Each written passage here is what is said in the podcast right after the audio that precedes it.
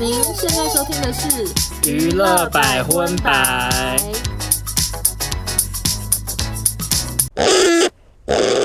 本节目由 HR 赫莲娜油皮救星绿宝瓶修护精华赞助播出。你知道“世上没有丑女人，只有懒女人”这句话是谁发明的吗？它来自赫莲娜女士。赫莲娜油皮救星绿宝瓶超越一般修护效果，超强修护力能让毛孔变紧致，减少粗糙感与下巴颗粒，皮肤还会变亮哟。嗨，大家好，我是邵忠，我是欧娜。欢迎收听第三十二集的娱乐百分百。为什么少宗一直略带笑意？因为我讲我声音好哑哦，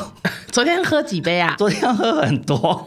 因为上一集是黄小爱来，然后她声音很很哑，哦说像秀琴啊。今天轮我，你也是秀琴，对，然后今天呃第三十二集的娱乐百分百开头，想要跟大家分享一件事情，之前常爱讨论我们的 podcast 可能根本没有深入演艺圈，应该没有什么艺人在听。我真的不敢相信，然后就昨天就有网友截图给我，就跟我说、阿豹在 IG 现实动态直接发我们第三十集捧恰恰的截图， 然后说这集好好 听。我真的好傻眼呢、阿豹哎、我们对的啊歌后，因为我就一直想说，我不信真的有明星在听，我不信啊。结果真的有哎、那我们在这边就谢谢阿宝，对，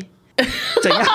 你你不是要？你刚刚不是练歌练很久 OK 因为刚刚欧娜说好，那我们开头要来谢谢阿豹，那然后她还去练了一下阿豹的 Thank you。 OK，就是我们也想跟阿豹说 Thank you，Thank you，Thank you，Maji Maji Masalu。我唱对吗？ 我不确定，好啦，就是很谢谢阿豹的收听，然后还在他的 IG 的现实动态上面帮我们宣传，也希望他有那听到这一集，会不会只听嗯对啊，捧搞不好恰他会不会恰只？是有路人传捧恰恰给他听，他只是捧恰恰粉丝而已有。可能。 哎，那没关系啦。但是如果阿豹有听到这一集的话，也欢迎你之后如果有新作品的话，可以来娱乐百货。对，拜。托，欢迎来我们节目宣传，一定是捧你捧到第一名。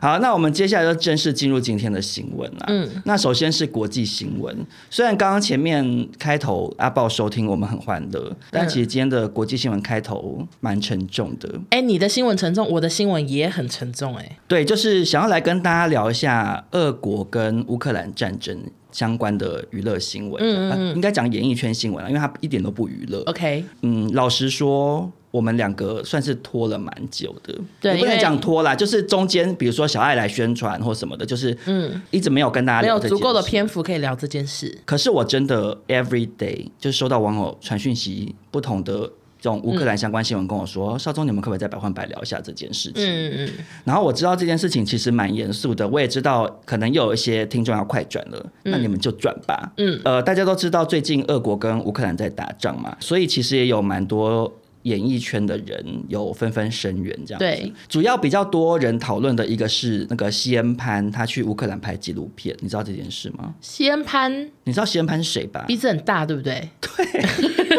怎直么接会是这个印因为我有象？点人想家是影 帝耶、 OK，就是他大有很鼻，多很有名，什么神秘河流啊，什么之没类的。看过，好，没关系。所以他深入乌克兰去拍纪录片。对，然后他主要是想要借由拍这个纪录片，让大家了解战争就是多可很可怕嗯怕，然后还有就是想要声援乌克兰嘛。乌克兰的总统泽伦斯基也有在他的 Instagram 账号上面 PO 这个东西，就是他有跟西恩潘见面会谈，嗯他就讲说西恩潘特别来到基辅，录下乌克兰现在发生的一切，告诉全世界关于俄罗斯入侵我国的真相。然后他就很感谢西恩潘展现了勇气与诚实，嗯他说，西恩潘展现出的勇气是很多人所缺乏的，包括西方很多政治人物在内，这样。对，然后只是很不幸的是，西恩潘他在拍摄这个纪录片的过程，因为战争越演越烈，所以他后来也是徒步逃离，这样就是他没有办法开车。我也不确定为什么没办法开车，但总而言之，他是把车子丢掉，然后拖着行李箱徒步逃离乌克兰这样子。所以纪录片可能就拍到一半。可能也有记录他们徒步逃亡的过程吧。 OK 再来就是说，有很多有很多明星也都有捐款嘛。嗯一个就是里奥纳多，据说他捐了美金一千万给乌克兰政府，台币就是大概二点七亿这样。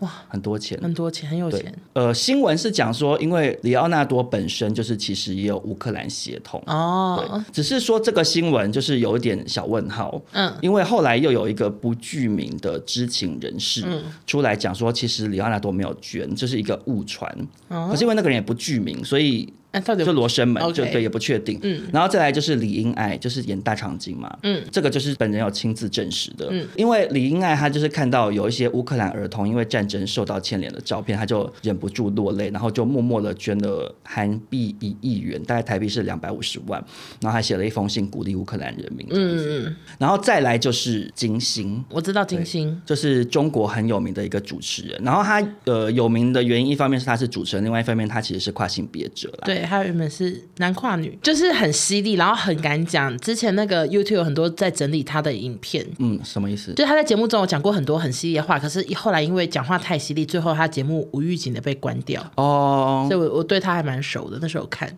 嗯，对，然后因为他就是很敢讲，然后他也是少数在中国的演艺圈敢跳出来帮乌克兰加油的人。没，错，他在微博发了一篇文说，一个疯狂的俄国男人说，不让我继续当总统，我就不要这个世界了。结果嗯呢，这件事情就遭受了很多中国网友的留言攻击，后来贴文也被删除了。我好好奇，嗯为什么中国人反对她讲这些话？他们赞成，他们站在俄罗俄斯国那边啊他。们希望打仗哦。好，讲到这个，我就是要先讲一下为什么，你知道乌克兰跟俄国为什么要打仗吗？是不是有点像台湾跟中国？对，其实很嗯像，所以对中国人民来讲，我自己觉得他们也是有点投射吧，就觉得说，哦，俄国就是去打乌克兰太好了，明天轮我们去打台湾这个臭小岛什么之类，就是会有这 样会有这样子的感觉。然嗯后，而且其实俄国跟乌克兰打仗这件事情，它的背景原因其实跟中国台湾的关系也很像。嗯，其实原因很复杂，大家去网络上看可以看到很多，我就稍微简单带到一下就好。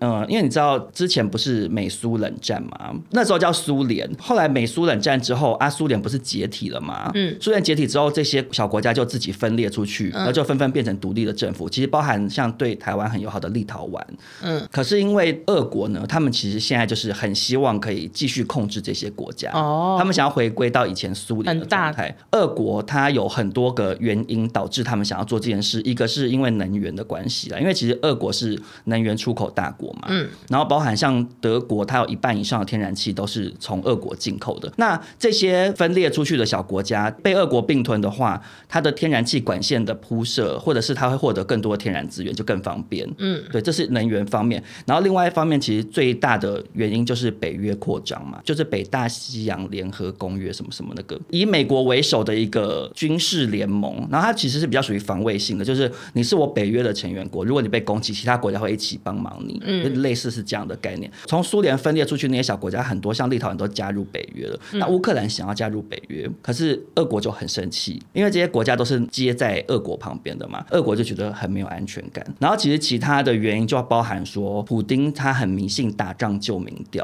就是哦比如说他民调一下滑，他就会去打仗，因为他二零一四年的时候攻打乌克兰的克里米亚半岛的时候，也是因为他民调跌入谷底，他就赶快打仗。好，所以种种以上统称，你有没有觉得跟喜妈妈很像？所以其实中国人民会比较支持俄国是还蛮正常的，就是何况他们当年一有点起像都是共产国家，哦所以他们感情上是相连的。就是像外国的爸爸、呃虎爸爸、普普妈妈好了，虎妈妈。，对，就是普妈妈跟喜妈妈，他们两个是好朋友。那你知道你像谁吗？我像什么？绿街，我想要先问一下欧娜，嗯你对于这次两边打仗的想法是什么？我就好害怕自己有一天要上战场哎、我也很害怕。我想说，是不是要先去学包 扎？我想要讲的是说，我觉得大家不应该因为害怕这件事情。膝盖先软掉。当初没有人觉得乌克兰会可以撑到现在啊，大家都觉得可能俄国一打一两天，乌克兰就投降了，嗯哦因为两个国家的大小差太多，军事 OK 实力也差很多。嗯嗯可是因为乌克兰全民抗敌，努力撑下来，然后其他欧洲国家也好或美国，他们都有对乌克兰。给他们很多军事上面的武器的援助，或是各界有捐款嘛，嗯嗯嗯让他们撑到现在。那你撑下去，当然乌克兰绝对你说真的要赢很难赢俄国，可是你自己先不屈服，别人才会愿意来帮你啊。所以我其实是很不赞成这种失败主义，好像觉得说被打我们一定会输，那算了，我们先不要反抗好了，我们先投降。但问题是，香港也好，新疆也好，西藏，他们都是前车之鉴啊。就习妈妈绝对不会因为你今天说好好好，我们不要打，我们先投降，她他就放过你。他们对香港做了多少事情？你有去看时代革命时代革命，对啊，那都是活生生的例子啊。那你今天先投降了，不代表你未来就不会有任何的流血事件发生。所以我其实觉得大家还是应该要坚持住我们就是对自由民主的立场。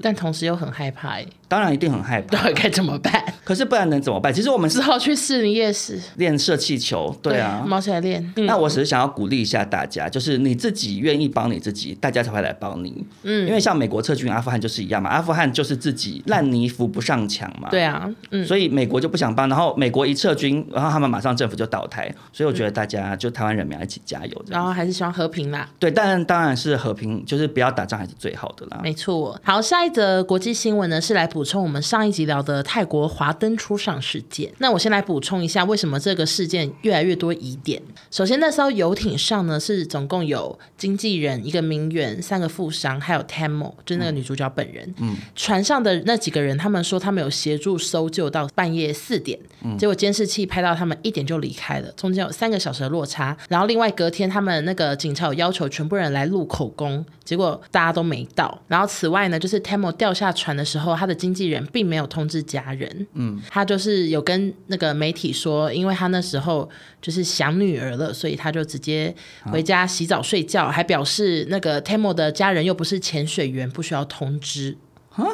也太怪了吧？就很瞎的经很纪。瞎、啊。然后另外呢，还有搜救人员有上节目，他们说在打捞到尸体的时候，有采取 Tamo 里面的嘴巴的 DNA，结果牙齿都断掉了，而且牙齿不在嘴巴里面。然后另外他颈部有勒痕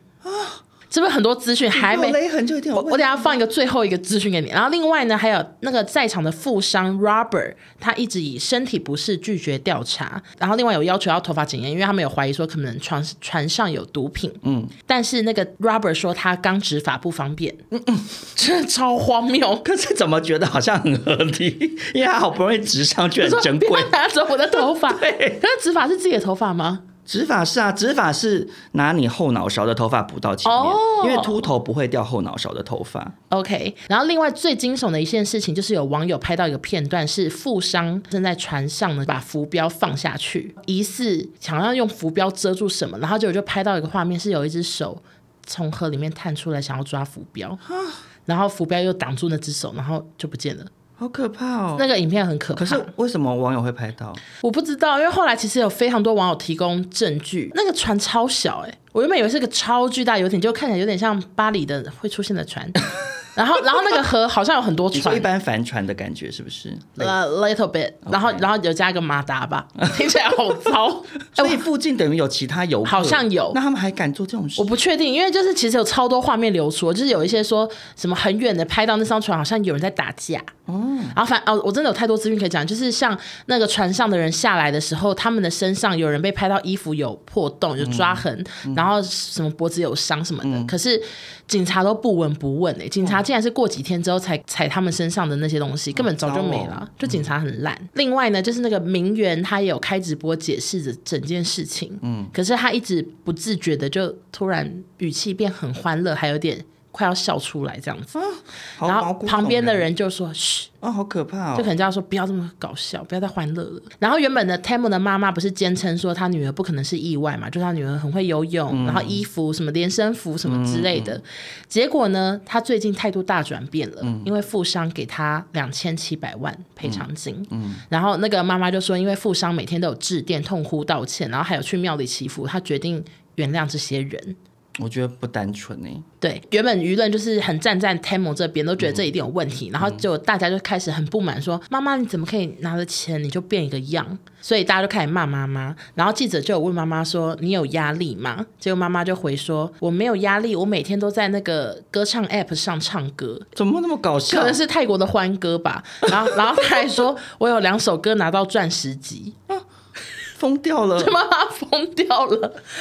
以上就是我的整理哎可报是道。可是真的有可能是有压力哎、你说谁有压力？妈妈哦，因为你不是说他接到恐吓光碟吗？嗯，那你台面下发生什么事不知道。他如果真的有被恐吓，然后他可能只好想说，那我装疯卖傻好了，我假装我爱唱欢歌这样。其实我不确定，因为妈妈 Tamo 跟妈妈的关系并不是好的，啊就 Tamo 好像是一直都跟爸爸住在一起，爸爸几年前癌症过世，他才开始跟妈妈相处。嗯然后外加为什么会是两千七百万？是那个妈妈有开口说，假设女儿还活着的话，应该还可以再赚钱赚三十年，然后一年赚一百万，所以要大概三千万之类的。天哪！所以你不觉得有点像是贪财妈妈吗？你是不是类似张韶涵之类的那或种梅感觉？艳芳的妈妈？对对对，就是感觉有一点像，好还，有陈宝莲， 越讲越多。哦 可是到底为什么要杀天梦啊？我不懂，就有点不知道到底船上发生什么事啊，是不是什么争执还是什么之类的？就好可怕哦！而且我觉超得可泰国怕警方好糟糕哦。对，泰国警方真的好糟糕哦，好对啊，什么两光警察，感觉好像感觉是警方可能有收什么贿赂。，有，就是那个富商，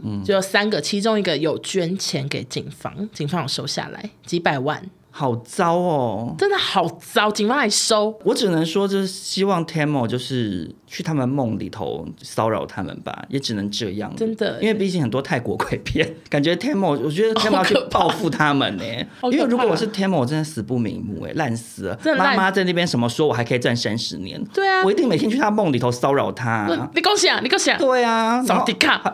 因为只会讲讲扫萨瓦瓦迪迪卡卡，，哎扣棍卡， 干嘛讲谢谢，超莫名其妙。还有那个经纪人也是很可怕，感觉经纪人就是大有问题，他对反正全部都有问题。对对，还有那个那个名媛笑什么笑？对，我一定是去他梦里让他笑不出来。没错，可是因为警察这样，然后妈妈现在又原谅了，感觉最后这件事情可能不就了这了样。之。嗯，好啦，我们就是在这边祝福 Tamo，就是是希望沉冤得雪啦。没错，好，那接下来下一则国际新闻，哦，这则新闻就算是偏另类啦。嗯，就是呢，《黑豹》的导演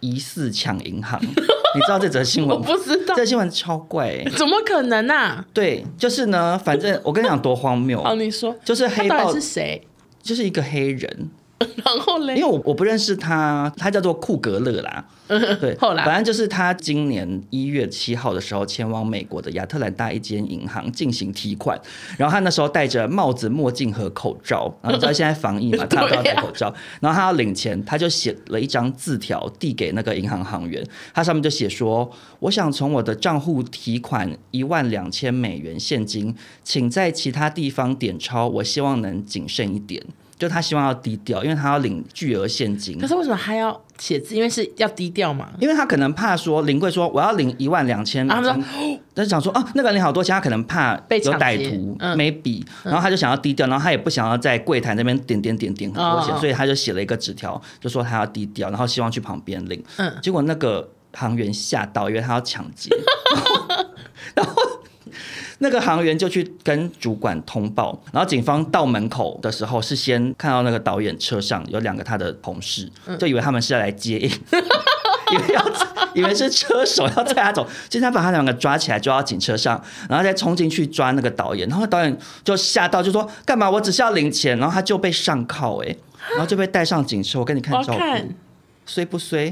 而而且且我就哎他戴的口罩，感觉防疫效果很好，而且这种不是，你看他的造型，他还戴那种圆圆的那种，就很就很时尚对啊很，时尚的绅士帽。我想说，哪一个歹徒会抢匪会穿的好好雅这痞这。种帽子？他跑起来，帽子就会飞走，对啊因为他是戴不紧的那种帽子啊， 对啊怎么可能有人穿这样来抢劫？反正他就被抓了，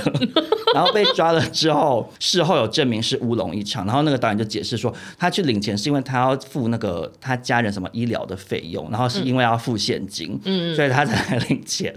然后那个新闻报道是说，因为那个航员哈，她是一个孕妇，所以可能就比较紧张了， 就刚好怀孕，因为怀孕妈妈可能怕小孩就是怎么。嗯，然后就看到纸条，就想说 很紧张，嗯对，呃，银行道歉，然后导演最后也有和解，就说好没关系，这样就乌龙一场。 我只是觉得好好笑哎、对我啊只能说这那个 COVID nineteen 害人不浅呢、因为现在大家都戴口罩啊，他他可能只是戴个墨镜，他可能就怕太阳太大，对，可是他这样整个造型被遮就住。太像歹徒了，就被遮起来啊。 好啦，所以就在这边这个祝福黑豹的导演就是平票安啦票房长虹了，因他为有没他有还有新电影吗？对啊他在黑豹二正在拍啊。哦，辛苦他对了，对对，所以他一定觉得好无辜哎。好了，大家到时候《黑豹二上》上映的时候，也去给他支持一下，这样。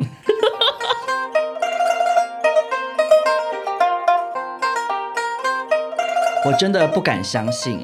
其实我收到信的时候，我吓到、欸，哎没错， ，Oh my god，赫莲娜吗？对，我不敢相信娱乐百分百今天收到了赫莲娜的邀约，对我真的是觉得非常的尊荣，因为赫莲娜是一个非常有名的贵妇爱用品牌嘛，没错然后它的保养品，我只能说也是贵妇级的，很有名。对，而且我跟你讲个悲伤的事情，就是什么几年前我就是有眼不识泰山，然后我就去柜上，嗯我想说赫莲娜好有名，我来试用看看，然后我我虽然想说真的好滑，结果那个柜姐就跟我说，啊，那这一瓶是多少？的时候我说谢 谢，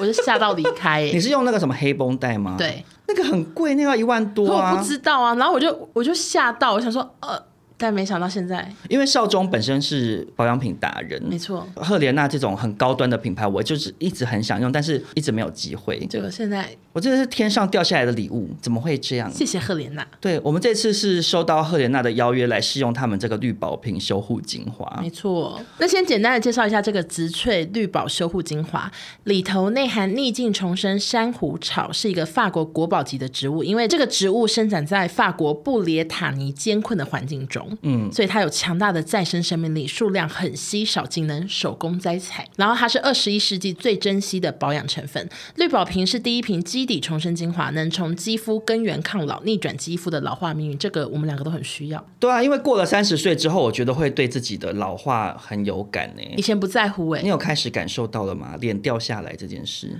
我不想说， 有一点就是我觉得嘴角那边的肉肉，对啊，有时候就是觉得自己会不会有点像木偶？对啊，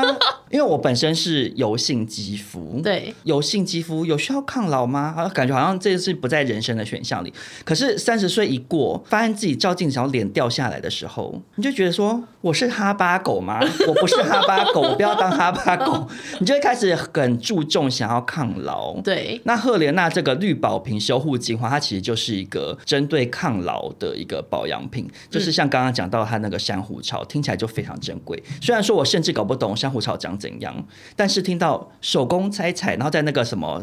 什么地方布列塔尼，对啊，异国风情。 乱讲一通，这样可以 吗？只有笑场，好烦哦。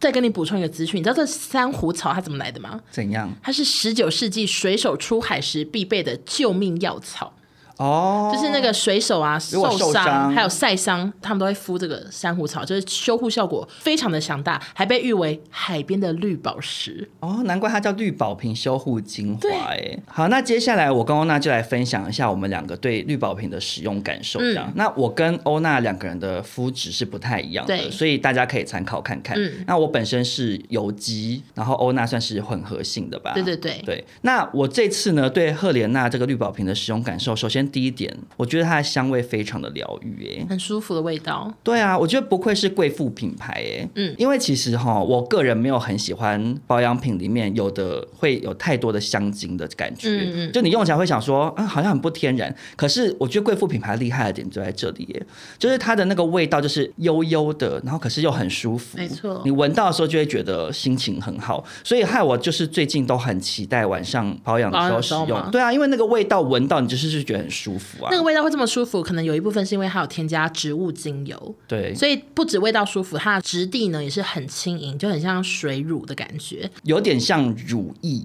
可是又没有到乳液那么浓稠，比较水一哦比点。较水一点的感觉。。对，然后擦上去是很好涂抹，很快就能吸收的，不会有厚重的感觉。而且因为我最近在使用一些酸类的嗯产品，然后因为大家也知道，使用酸类，你皮肤就是会脱皮，或者是会红红的，会刺嗯痛这样。我用一些其他的保养品擦上去的时候，其实脸有时候会有一点刺痛。对，因为你就是正在换肤嘛，对，可是我用赫莲娜这个绿宝瓶的时候，其实就比较不会有这方面的问题。就它比较温和。温和，再加上刚刚有讲到它有修护舒缓的效果，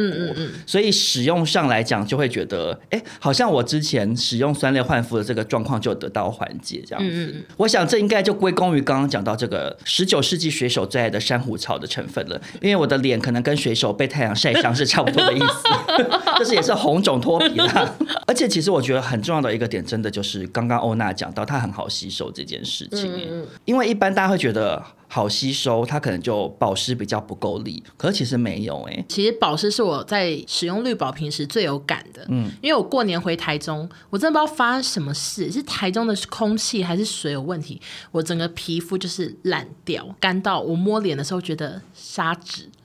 我是讲 到这个真的，程度就真的很老鼠皮我我没办法给你看照片，因为太可怕，就是整个大脱皮这么严重对我那时候录音的时候已经好一点了，然后我那时候因为即将就是要去新竹玩，然后已经有一些网友跟我预告说他们要去新竹找我，然后我就好害怕，我想说我照片都长那样，然后本人脸是沙漠是沙子，我该怎么办？然后我就每天疯狂的用各种精华，那时候绿宝瓶还没寄给我，我就疯狂用精华液抢救，然后想说我一定要抢救皮肤大作战，但完全失败，就每天起来干的还是沙子，这样可以去磨刀子。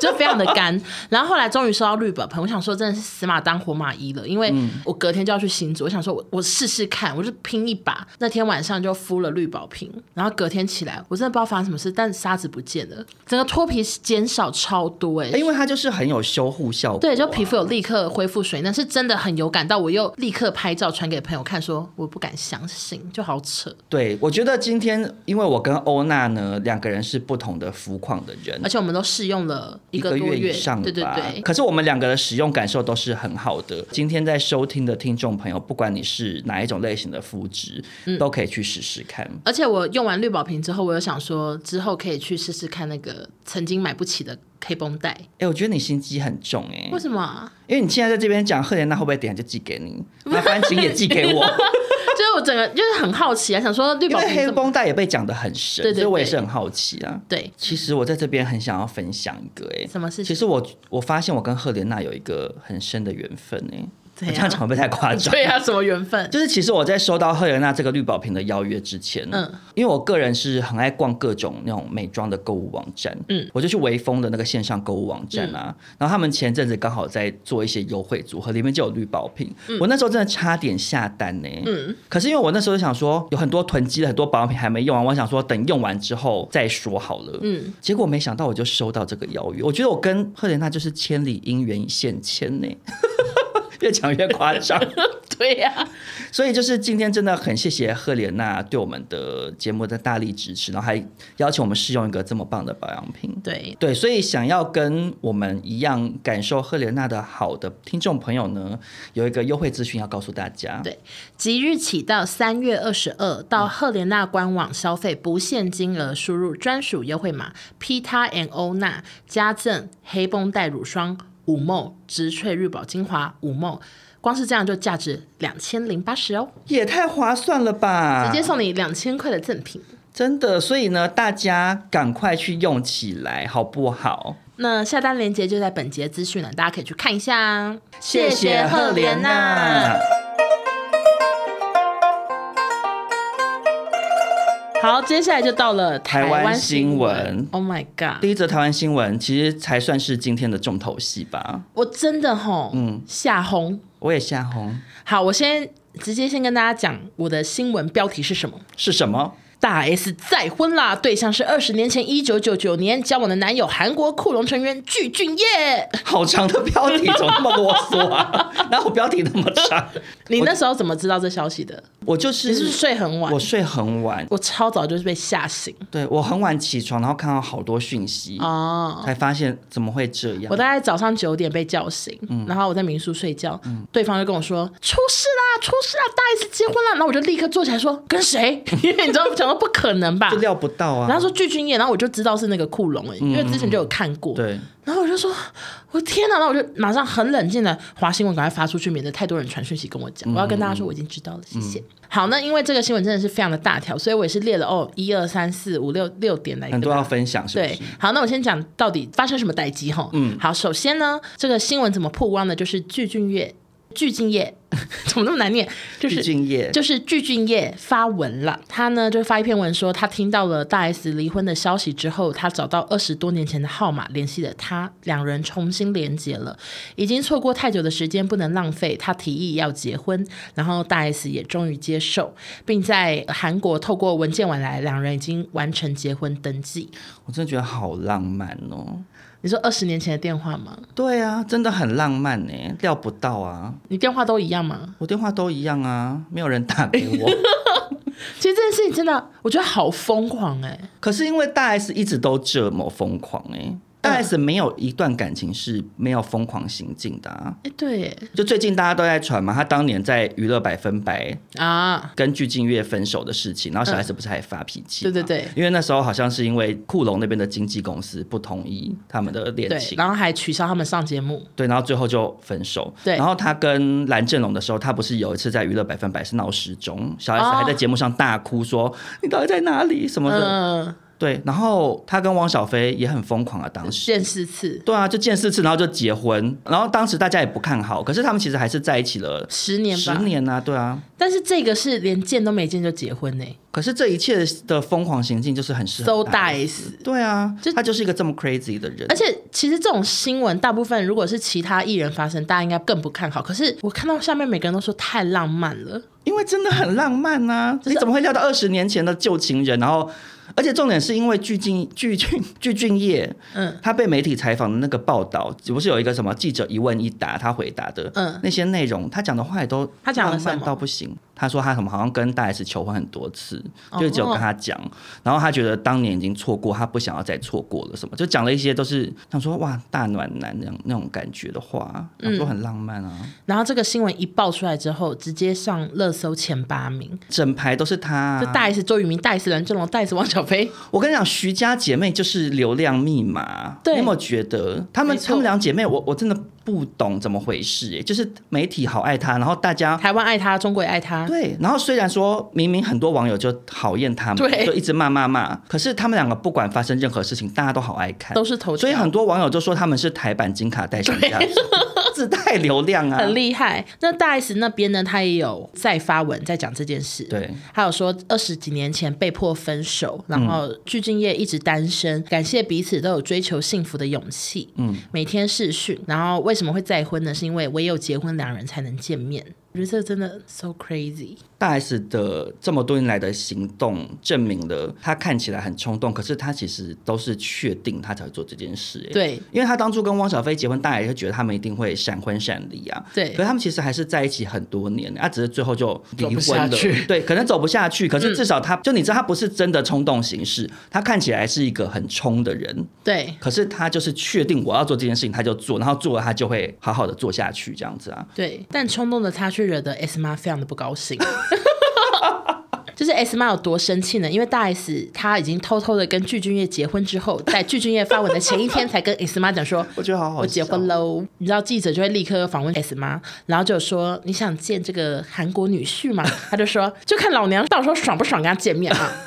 这位韩国人我不认识，现在这个状况我真的无言。嗯，我不知道，我无所谓，不要问 我。他就好气，然后回家之后还在脸书发公鸡的照片， 攻击什他么？发他发两只公鸡在对看的照片之类为的，什么啊？我不知道为什么。然后他就有说。气疯了吗不？要来抢我的儿子，不要抢我女儿，我啄死你！你没有看到这个吗？我没有看到 S 妈的那个啊，脸书发文那啊 么，crazy，然后记者就后来还有问他说：“你在讲那个具俊晔吗？”他嗯说：“那是公司讲的。” 他说：“是公鸡说的，不是我说的。” 怎么那么奇怪啊呀、哎、可是你知道这件事情爆出来之后，我看到有一些网友留言会讲说，哦，女儿都年纪这么大，然后妈妈还就是，就好像觉得徐妈妈是一个不放过女儿的妈妈。嗯可是其实我觉得不是哎、因为我可以理解啊，就是 因为太荒谬了。我可以理解徐妈妈的角度，就是虽然女儿可能四十几岁了，可是对妈妈来讲，女儿不管到几岁，你还是我女儿啊、永远都是小孩。对啊，然后他今天重点是你要结婚 啊，你也没有讲，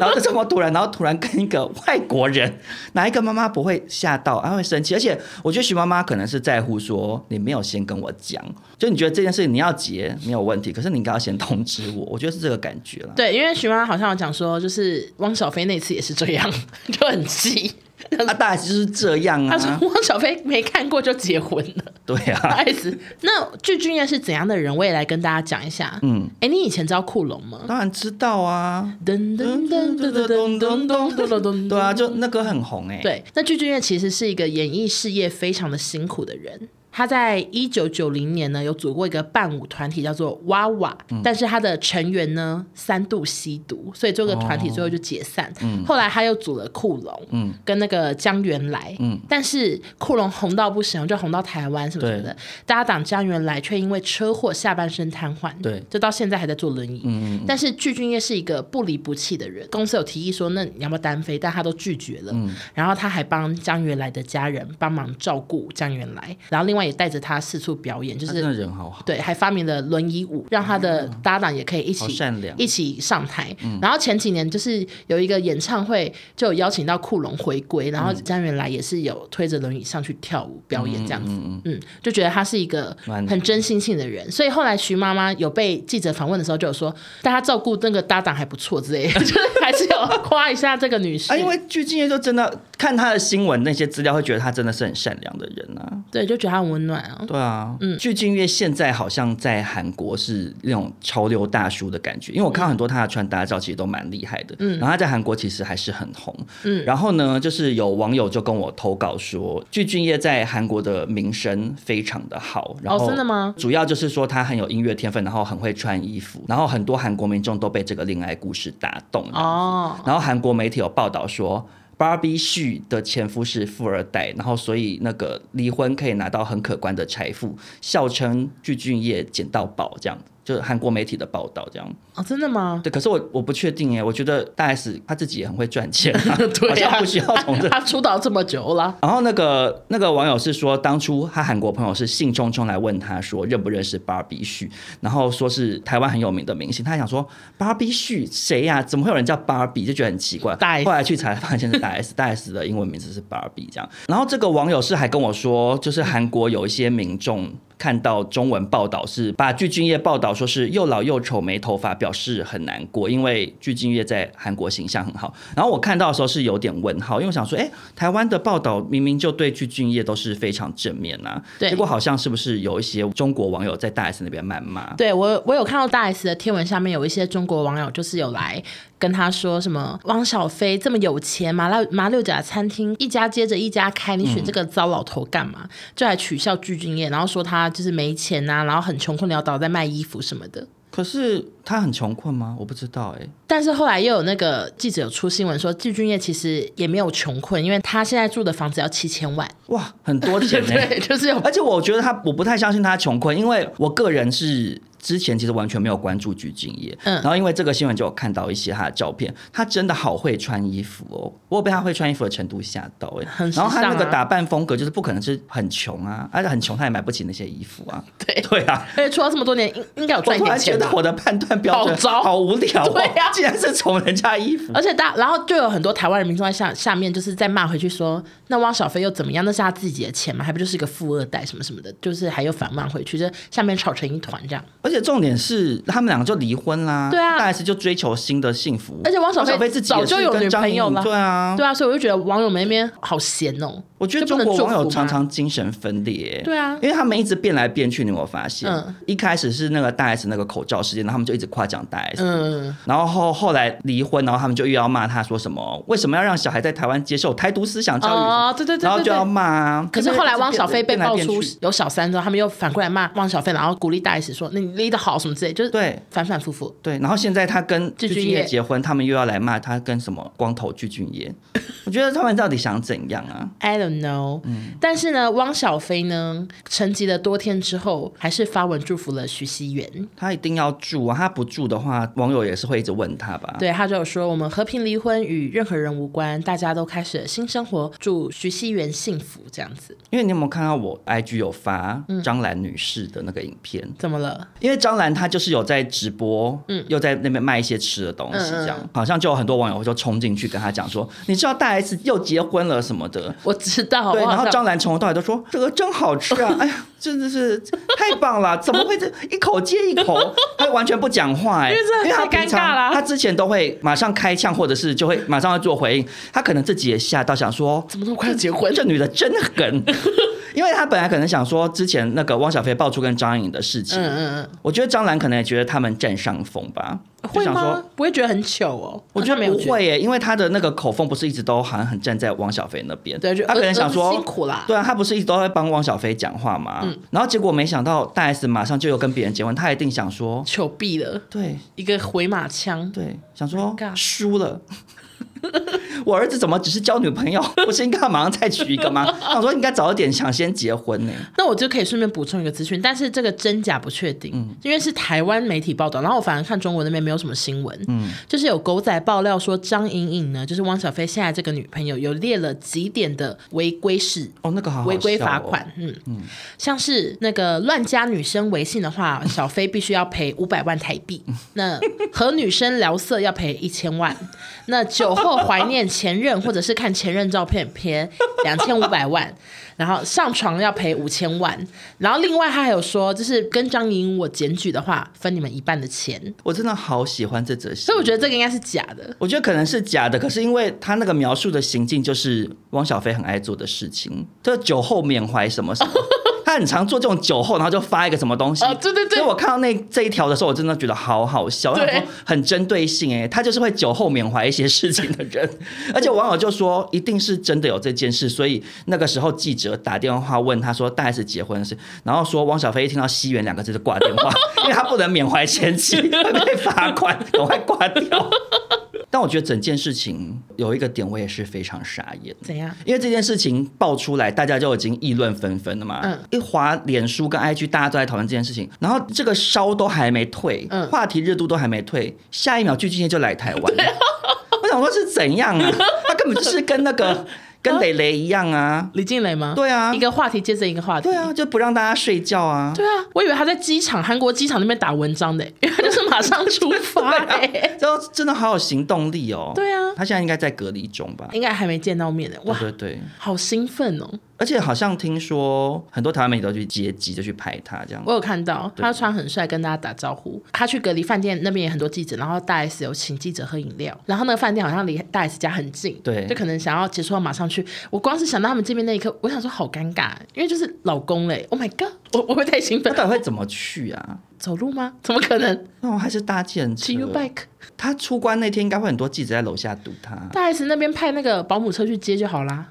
我不知道哎、我好希望大 S 会亲自去饭店门口接他。怎么可能啊？他 如果大 S 很消失，然后还突然出现在饭我店，我我希望看到大 S 抱着一束花，然后 那个巨蟹从饭店走出来，然后他们俩就手牵手对着媒体说：“大家好，我们是巨氏夫妻档。”什么撒拉嘿哟， 对对啊，那种说好浪漫哦、可能大 S 不可徐能妈妈会气死，徐妈妈可能会从旁边向着冲出来追大 S。真的好精彩，我有点吓疯了。真的但我我一方面也觉得大 S 竟然连小 S 也不讲，因为那个新闻有说小 S 也是前一天才知道的。可是小 S 跟徐妈妈的反应算是很良机，对，因为小 S 是原本好像也是不敢置信，然后后来就有说，那希望就是这个姐夫呢认识一些什么李钟硕之类的，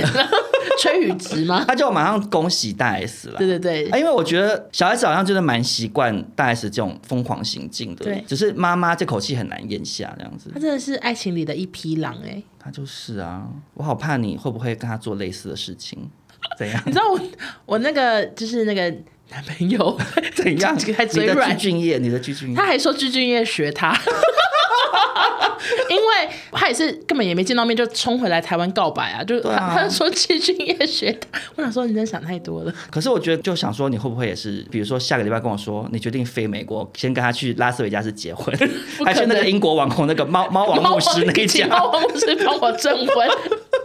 不会不会，他下礼拜有好多工作，好，OK。 那在这边还是祝福大 S 幸福喽。真的希望他跟鞠婧祎可以长长久久、幸福一辈子。而且很多人都说，就是就算不幸福那又怎样？哎、其实真的是对啊啊，，就是把握当下啊对。啊。其实我觉得大 S 她跟鞠婧祎都这个年纪，然后还都可50几以岁、四十几岁，还可以有这种很像年轻人这种热血冲动动去做这件事，我觉得真的也很好啊，人老心不老啊。 这句话会不会大 S 听 到大发脾气？对谁说谁老？对啊 抱不要歉抱歉。好啦，好了，那接下来下一则台湾新闻就比较没那么暖心了，算是很闹心。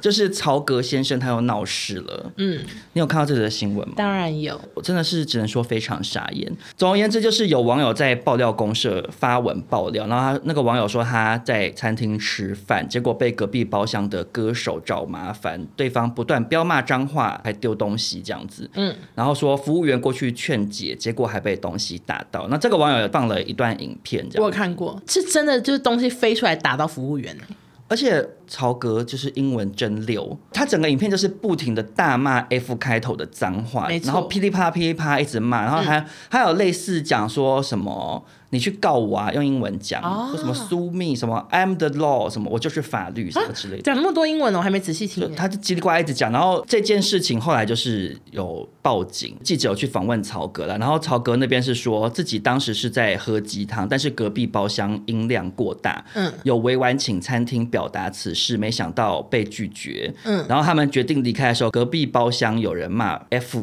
U 这样子，嗯，所以曹格就引发怒火，回敬对方，就噼里啪啦骂。然后曹格是说，他觉得是我在明，他们在暗处，所以只提供有利于他们单方面的影片。这是曹格这方面的说法他。就讲一个完全相反的，对，所以其实我个人是觉得，因为那个他是跟那个涂慧源，就是他的恩师一起去那写家听海的，因为涂慧源也有被记者访问嘛，嗯，因为他比较算是第三方，所以我觉得看他的回应内容好像是比较一个完整的看法这样子。我讲一下，大家自己判断谁是谁非。嗯嗯，反正涂慧源是说他们那时候跟曹格用餐，隔壁包厢来了一桌人，然后由于包厢是只用布帘隔开的，所以就是很容易听到对方的声音。然后涂慧源说，因为隔壁客人当下可能觉得店里没有其他人，所以讲话很大声。曹格后来忍不住用英文说了一句 “keep quiet”，嗯，但是对方却越讲越大声。那涂慧源因为担心发生冲突，所以就请老婆赶快离账，他们就赶快离开。结果离开前呢，曹格伸手拉了一下隔间布帘，可能造成了对方误会，所以他们要走出去店门口的时候。包厢内传出英文讲说 “Leave me alone”，曹格认为被挑衅，才大表脏话这样子。嗯，他说那个丢东西是因为他要拉曹格离开，然后曹格为了挣脱，不小心挥手打到店里的物品，这样，所以才会有类似像这样子的画面。嗯，然后涂会员是说他们事后有帮隔壁包厢买单，然后还多买了一锅鸡汤请对方喝，这样。我觉得涂会员的描述感觉是比较中立中立一点的，因为他是第三方。嗯，那我觉得看起来就是，其实曹先生就是情绪控管真的有问题。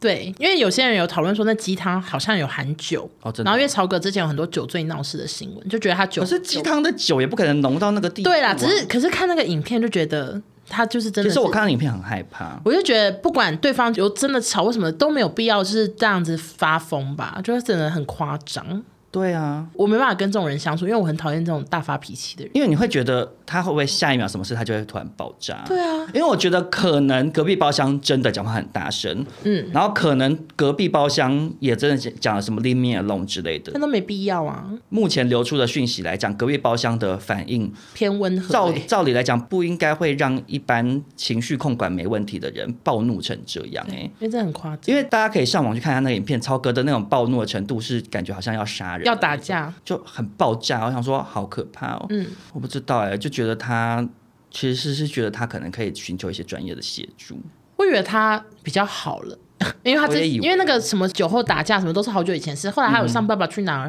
然后也有出专辑，就觉得还 OK，就是你感觉没事。我觉得他就是一个真的很暴躁的人，那我们就祝福超哥，就是吗？祝福他什么 不知道脾，气越来越好嘛。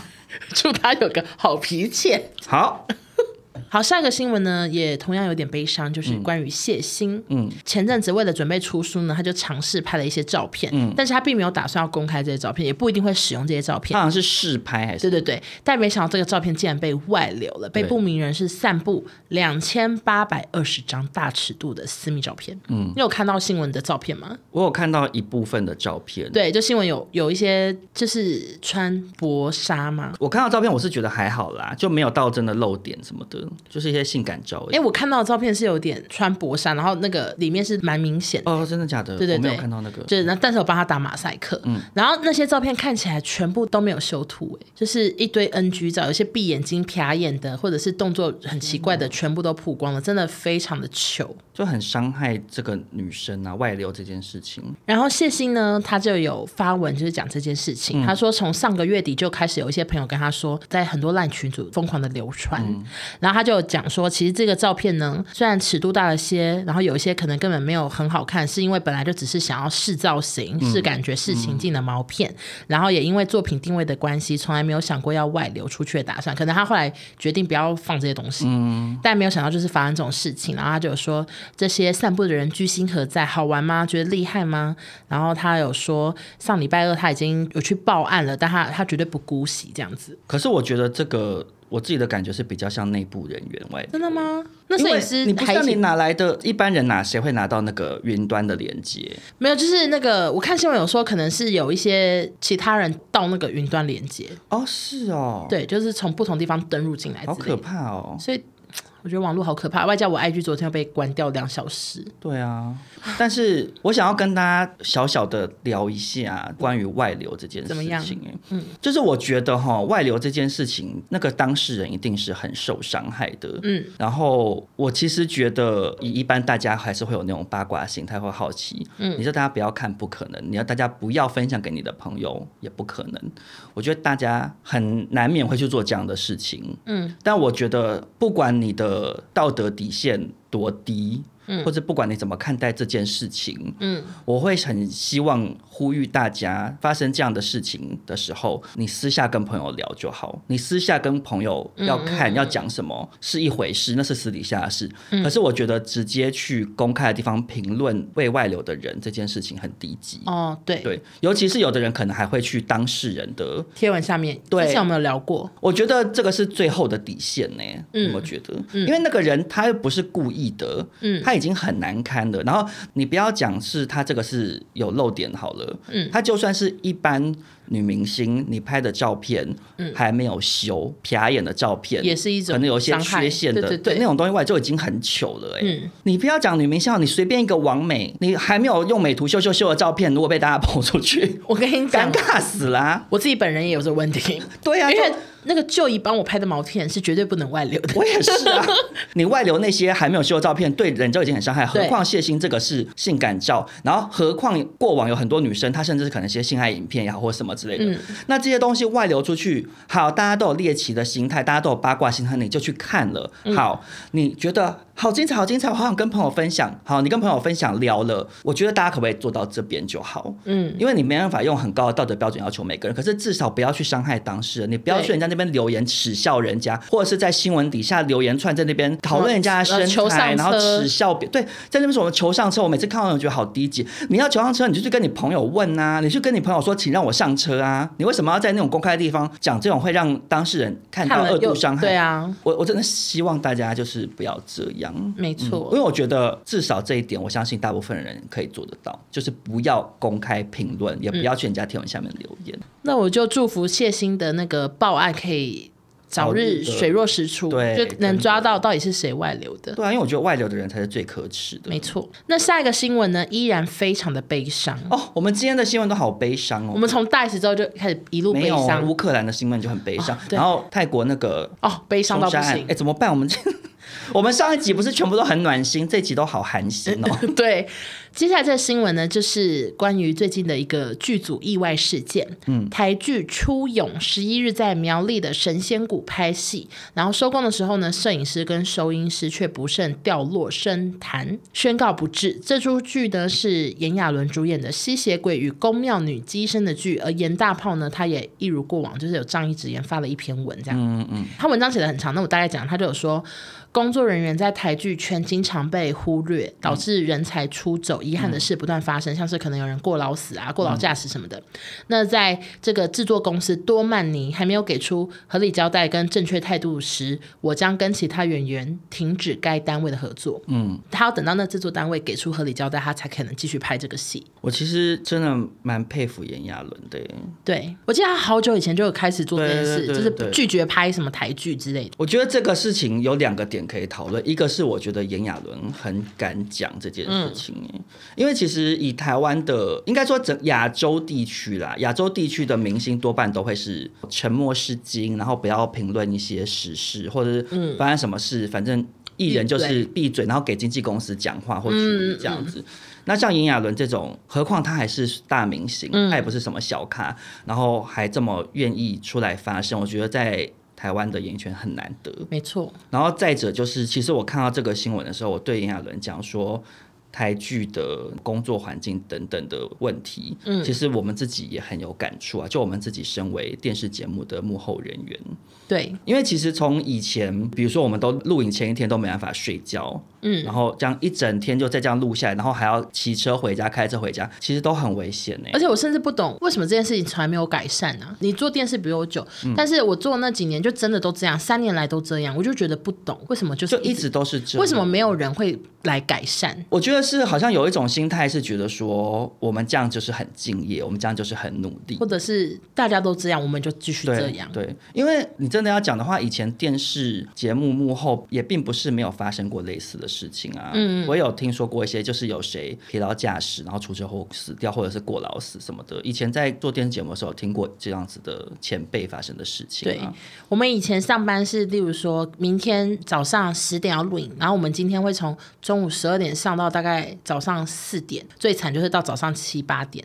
都对有啊可能。，嗯我还记得我那时候做康熙的时候，有一次我就出车祸啊，你记不记得？我也出过车祸，对啊，因为太累了，我那时候是我累到晃神。对，嗯，因为我们都工作到早上，早上嗯然后就回家可能洗个澡、换个衣服没就要错进棚，然后我就是骑摩托车，然后你知道神志会很不清清醒，嗯，然后被后面摩托车追撞啊，然后是好险我只有受轻伤这样子，嗯然后当然就制作人也没有责怪我们或什么之类嗯的，可是其实你现在回过头来想一想，这整个一切的一切，它其实就是一个好险我们算命大、欸。对啊，对啊，因为其实这真的是很危险的一件事。对然后你看，现在我们不是在做电视节目，我们做网络节目。嗯我自己现在是制作人，嗯回过头来看就想说，其实有很多事情你决定根本那么没慢必要干嘛？对啊你干嘛大家一起拖在那边？嗯，你到底为什么要？搞到当天凌晨，你当然有一些时候因为不得已的情况要加班是一回事，可是其实有很多时候是指没有必要搞成那样。对啊，而且是长达好几年都这样。不管怎么样，有像炎亚纶这样子的指标性的有名的人出来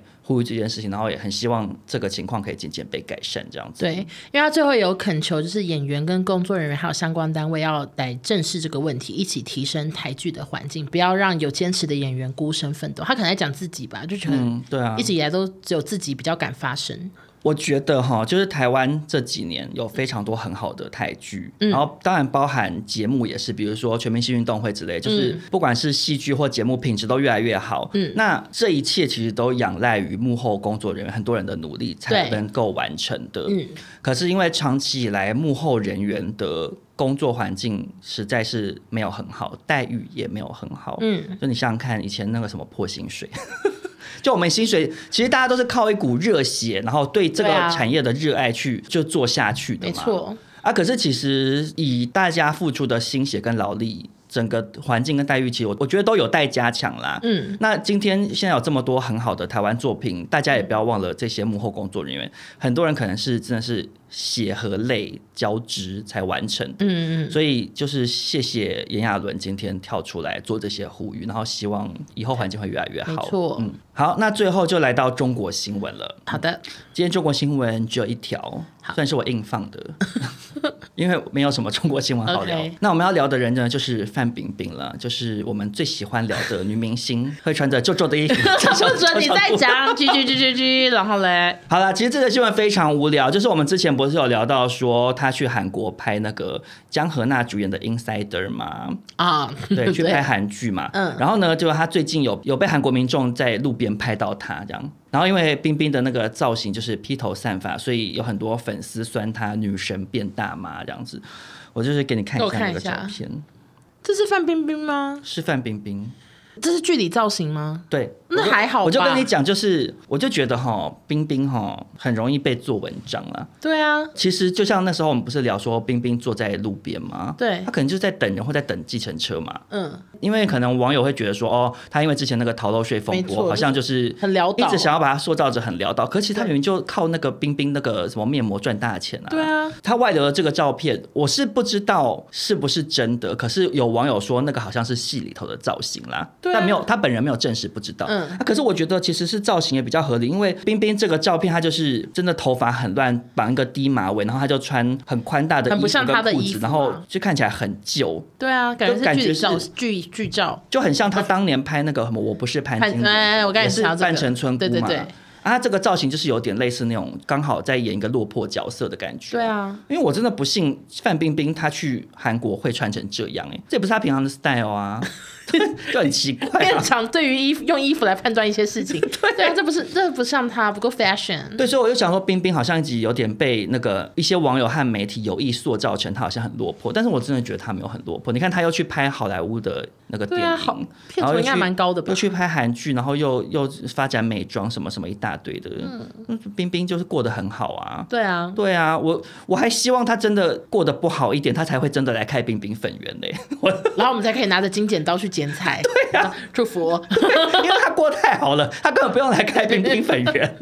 好，那我们今天新闻就聊到这边。最后呢，还是要再感谢一次我们今天的赞助厂商。赫莲娜油皮救星绿宝瓶修护精华。没错，那关于产品的优惠啊，以及各种资讯都在我们本集的资讯栏，如果大家有需要的话，记得去看一下哦。对，虽然我们今天一整集下来聊了很多很不暖心的新闻，但是很感谢有赫莲娜这么棒的品牌，这么暖心的赞助我们。我现在心都暖暖的。对，希望大家也赶快去用绿宝瓶，让你的脸就是非常的光滑，之后你的心就也会很温 暖，没错， 又校长，很好笑不啊。会，我觉得很棒啊，接得很好。嗯，好，好，那大家如果喜欢这一集的话呢，也别忘了跟你周边的朋友分享，然后给我们五星好评。嗯，那有什么有趣的新闻，也欢迎来我跟欧娜的 IG 跟我们分享喽。好，那今天这集就到这边，我们下周见，拜拜。 Thank you，Thank you，Thank you。谢谢大家。